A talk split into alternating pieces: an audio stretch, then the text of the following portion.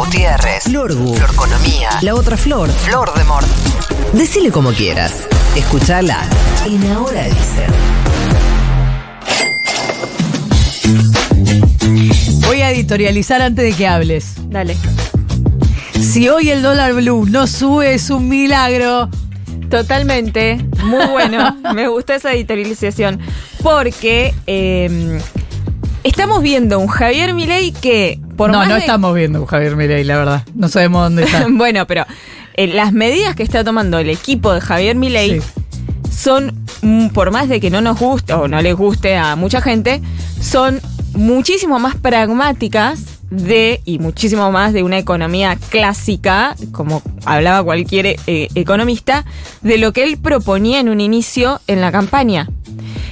Lo cual uno lo podría ver como, les diría más, con hasta cierto alivio de que por lo menos tenga eh, cierto pragmatismo. Sin embargo, sin embargo, por lo que decía Flor, ayer el ministro de Economía nuevamente dio una entrevista en La Nación Más con el periodista Pablo Rossi y dijo lo siguiente.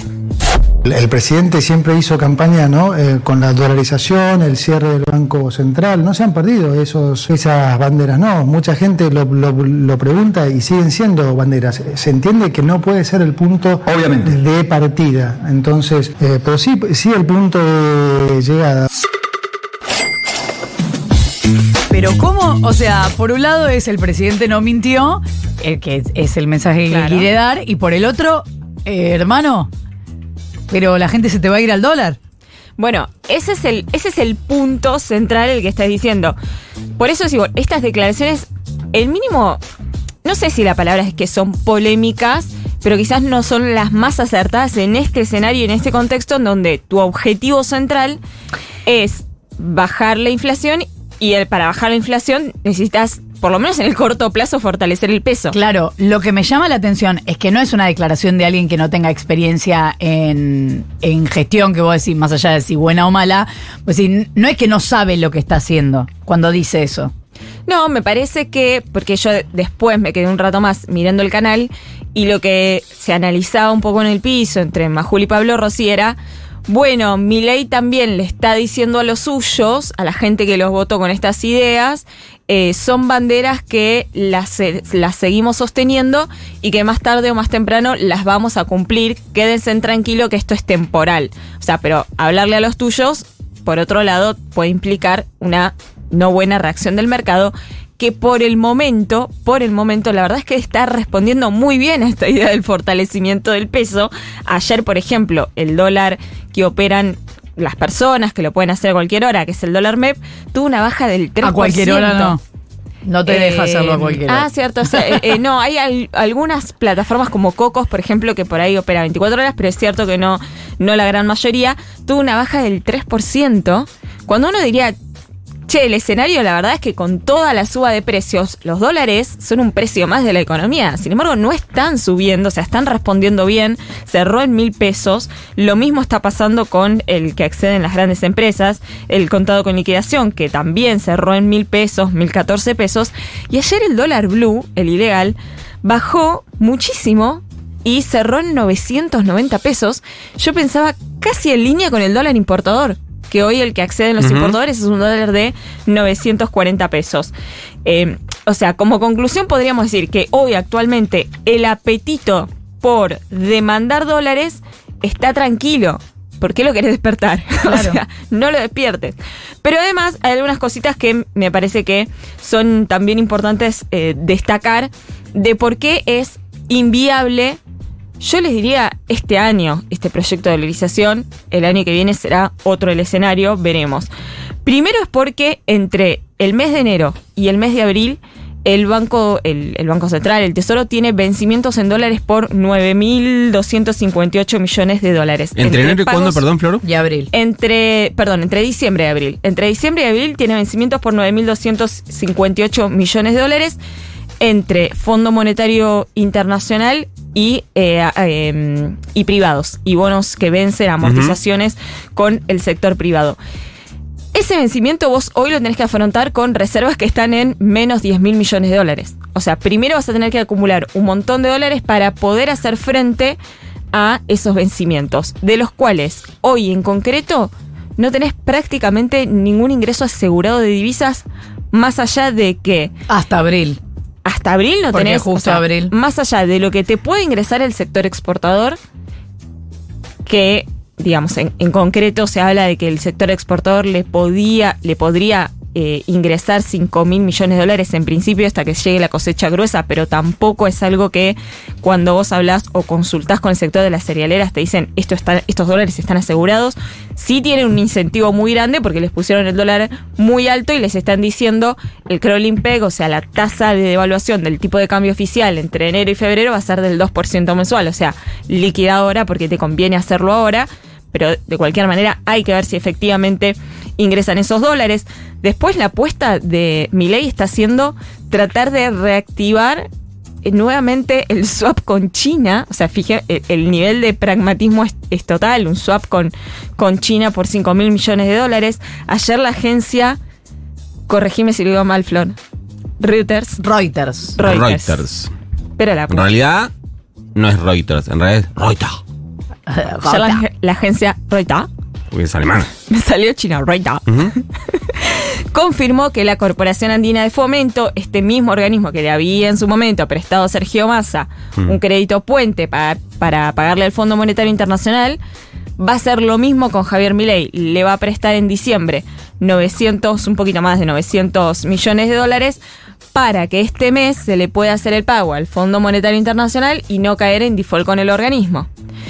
Y después, el titular del Banco Interamericano de Desarrollo, que es Ilian Goldfan, no Está sé también si lo estoy con diciendo todo. bien, que está las- súper contento con el gobierno de Javier Milei, dice que las medidas son las correctas, que hay que hacer reformas estructurales y que era necesario avanzar en la reforma fiscal.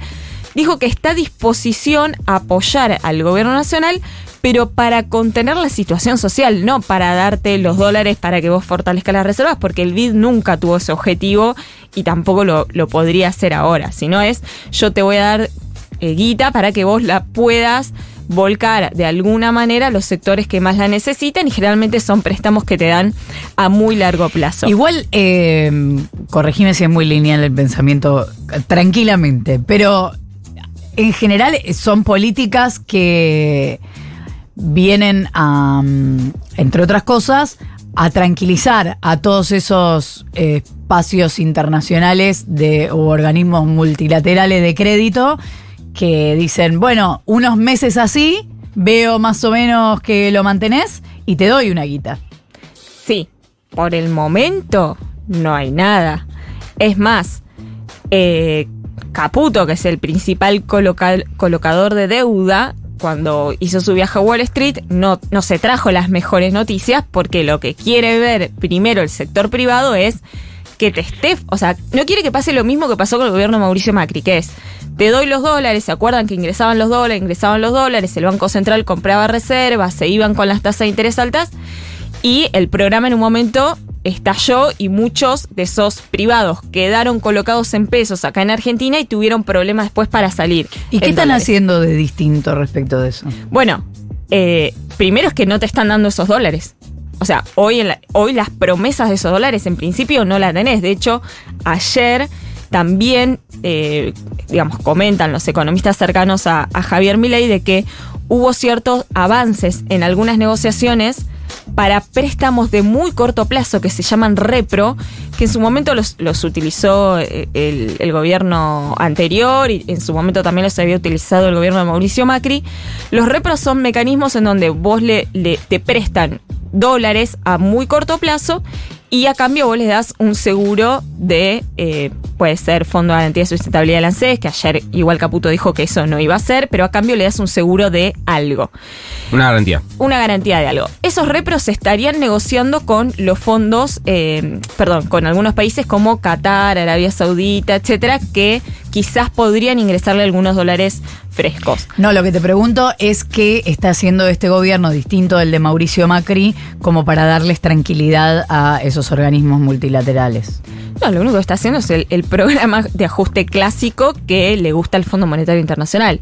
Que el fondo dice, bueno, si es que empezás a ir por la dirección correcta y nosotros vemos que las cuentas fiscales empiezan a cerrar y el equilibrio empieza a cerrar, quizás O sea, si los dólares no se, si los pocos dólares que ten- tenés no se van.